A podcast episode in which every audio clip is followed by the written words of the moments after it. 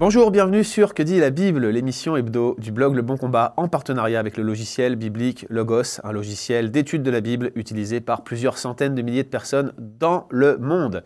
Cette semaine, on revient sur le livre de la Genèse avec une question d'un auditeur qui nous dit On connaît l'histoire de la chute d'Adam et Ève dans le jardin, ils ont mangé de l'arbre de la connaissance du bien et du mal.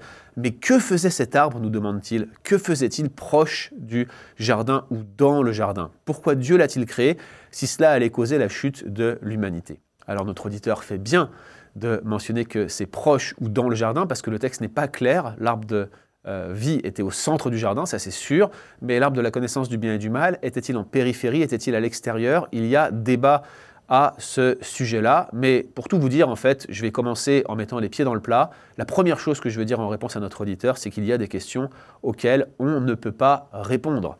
Augustin d'Hippone, connu sous le nom de Saint Augustin, euh, répondait euh, de manière ironique à la question Que faisait Dieu avant la création? Et Augustin dit, non sans s'amuser un petit peu, Il préparait l'enfer pour ceux qui posent de telles questions, dit Saint Augustin.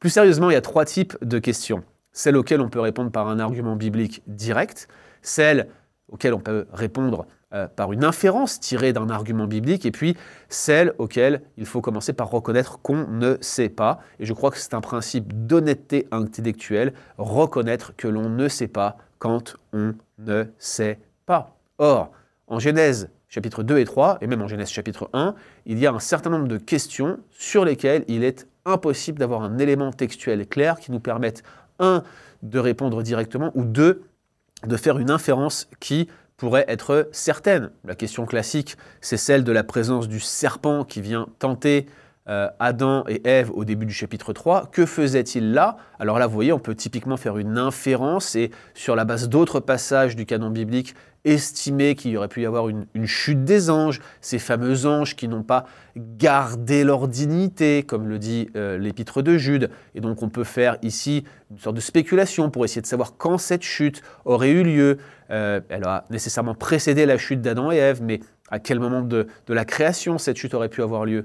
Mais pour l'arbre de la connaissance du bien et du mal, eh c'est très difficile de répondre car on n'en sait tout simplement rien et toute réponse que je pourrais vous donner dans ce podcast sera nécessairement hypothétique. Alors qu'est-ce que l'arbre de la connaissance du bien et du mal? Je pense que c'est ici qu'il faut que nous commencions.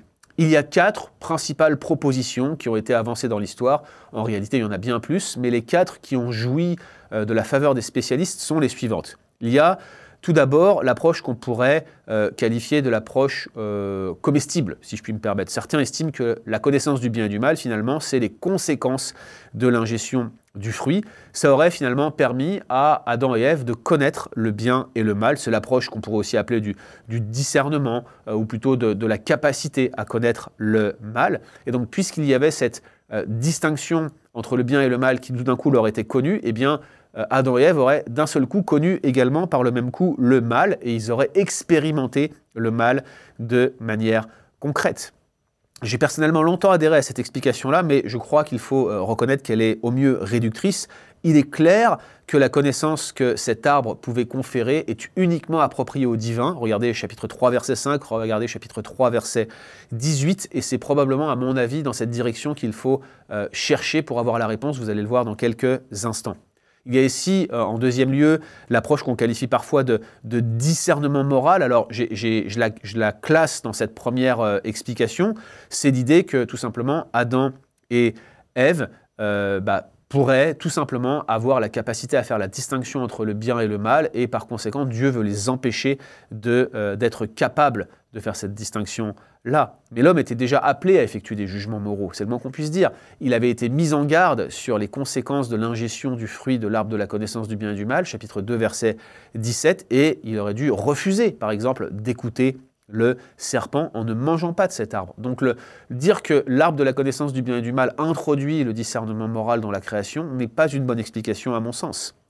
Il y a aussi, autre explication, l'idée que la connaissance du bien et du mal serait connectée à la sexualité humaine, explication très populaire, mais dans le contexte du passage, elle est complètement euh, décalée, incongrue, parce que Genèse 1.3 ne contient aucune indication que la connaissance sexuelle est réservée uniquement à Dieu et qu'elle serait mauvaise pour l'homme. Bien au contraire, vous avez Genèse 1.28 qui parle de se multiplier de remplir la terre, et le mariage est réellement décrit en termes d'union d'une seule chair, qui dans l'ensemble des Écritures est présenté comme l'union sexuelle, physique. Clairement ici, la sexualité n'est pas perçue négativement ou réservée au divin. Bref, l'arbre de la connaissance du bien et du mal ne semble pas directement être connecté à la sexualité. Il y a aussi l'explication de Gerhard von Rad, l'un des plus grands spécialistes du XXe siècle de l'Ancien Testament, qui euh, affirme que la connaissance du bien et du mal signifierait, en tout et pour tout, omniscience. Le bien et le mal, en fait, ça serait ici un mérisme, c'est-à-dire une figure de style qui désigne l'ensemble de ce qui peut être connu dans le registre moral. Bien que, que Dieu jouisse de l'omniscience et que le récit suggère que la femme espérait acquérir une grande connaissance, regardez chapitre 3, verset 6, il est très clair que ce n'est pas l'omniscience qu'ils ont obtenue par leur désobéissance, et apparemment ce n'était pas ce qu'ils espéraient avoir en se positionnant comme Dieu. Reste l'explication qui euh, jouit de la faveur de la majeure partie des spécialistes aujourd'hui, et c'est celle que je retiens également. L'idée c'est que la connaissance du bien et du mal serait une sorte de référence à la notion de sagesse. Et vous allez voir que c'est très intéressant parce que euh, en chapitre 3, verset 6, le terme utilisé hashkil pour désigner l'intelligence, le discernement, est un terme utilisé dans la littérature de la sagesse. Et l'acquisition de la sagesse, pour Proverbe par exemple, est considérée comme l'un des buts les plus élevés euh, que vous pouvez retrouver euh, dans l'Ancien Testament et pour la vie de l'homme en général. Mais la littérature de la sagesse indique également qu'il y a une forme de sagesse qui n'est réservée qu'à Dieu seul et à laquelle l'homme ne devrait pas aspirer. Regardez par exemple les, premiers versets du, de Proverbe chapitre 30, c'est assez clair. Puis même le livre de Job qui parle d'une telle sagesse qui n'est réservée qu'à Dieu. Vouloir acquérir une telle sagesse, c'est vouloir s'élever euh, au rang de Dieu. Une telle sagesse interdite consiste, entre autres, en une pleine compréhension de la nature de Dieu, de l'univers, de la place que l'homme y tient, des questions qui finalement sont trop élevées pour l'homme, des choses qui, qui s'éloignent de lui. C'est le genre de sagesse à laquelle David reconnaît qu'elles sont trop éloignées, trop élevées pour lui. Je ne m'occupe pas de choses trop grandes pour moi, dit-il. Et chercher à poursuivre une telle forme de sagesse de manière indépendante, sans recourir à la révélation divine, finalement c'est affirmer l'autonomie humaine, c'est négliger la crainte de Dieu, qui est pourtant le fondement de toute connaissance. Et là aussi c'est la base de la littérature de la sagesse. Le commencement de la sagesse, c'est la crainte de l'éternel. Je crois que c'est ce qu'Adam et Ève ont fait. Cette interprétation, à mon avis, elle est confirmée par le texte d'Ézéchiel 28, le parallèle le plus proche de Genèse 2.3, dans lequel le roi de Tyr, que je prends personnellement comme une référence à Adam, eh bien, il est expulsé d'Éden. Pourquoi? Parce qu'il est tombé dans l'orgueil, il s'est prétendu sage comme Dieu, Ézéchiel 28, verset 6, verset 15, verset 17, vérifiez par vous-même, et surtout, souvenez-vous que la promesse du serpent, c'était « vos yeux s'ouvriront, vous serez comme des dieux. Il y avait donc cette volonté d'acquérir une forme de sagesse qui n'était réservée qu'à Dieu. C'est ce qu'Adam et Ève ont fait. Ils ont voulu leur propre autonomie, leur propre statut, leur propre révélation, leur propre discernement, leur propre moralité, bref, être leur propre Dieu. Mais revenons-en à la question de notre auditeur. Que faisait donc un tel arbre dans le jardin? Pourquoi Dieu l'a-t-il placé ici? Alors c'est difficile de répondre avec certitude, mais l'hypothèse la plus probable, c'est celle de la période probatoire. Genèse chapitre 2 et 3 nous décrit la probation, le test d'Adam. Il pouvait prendre de l'arbre de vie et persévérer dans la vie que Dieu lui offrait, ou bien chercher à devenir son propre Dieu, en dépit de la mise en garde claire que Dieu lui donne en Genèse 2, 17, si tu manges de cet arbre, tu mourras de mort certaine. La prohibition est claire, elle est absolue. Dans l'original, c'est absolument pas contextuel, c'est tu ne prendras jamais de cet arbre. Dieu voulait le bien d'Adam, Adam qui représentait l'ensemble de l'humanité, et Adam a choisi d'être son propre Dieu malgré les mises en garde de Dieu. Alors pour conclure, j'aimerais rappeler à tous ceux qui sont des auditeurs fidèles de Que dit la Bible que nous maintenons avec force que nous n'avions pas euh, de possibilité autre que celle d'avoir un meilleur représentant que celui qu'était Adam.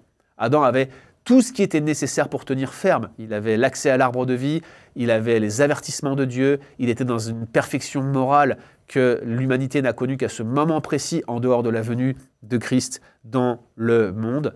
Il a péché, il a entraîné l'ensemble de l'humanité avec lui et aujourd'hui, dans notre orgueil, nous avons tous tendance à vouloir nous prendre comme notre propre Dieu, comme le héros de notre propre histoire. Notre folie, notre orgueil est manifesté dans le fait que nous reproduisons sans cesse ce que notre premier Père a fait. D'autre part, nous avons tous péché comme Adam. Romains chapitre 5, verset 12 nous dit que par un seul homme le péché est rentré dans le monde, c'est clair, c'est Adam, et par le péché la mort, mais elle s'est étendue à tous les hommes. Pourquoi? Parce que tous ont péché, péché d'une désobéissance semblable. Le test d'Adam est notre test. Nous avons failli, Jésus-Christ l'a réussi, c'est en lui seul que nous pouvons nous confier. Il est notre Dieu, il est le Dieu homme, il est le seul que nous pouvons regarder en face et dire, voici celui qui est comme nous et voici celui qui est en même temps notre Dieu.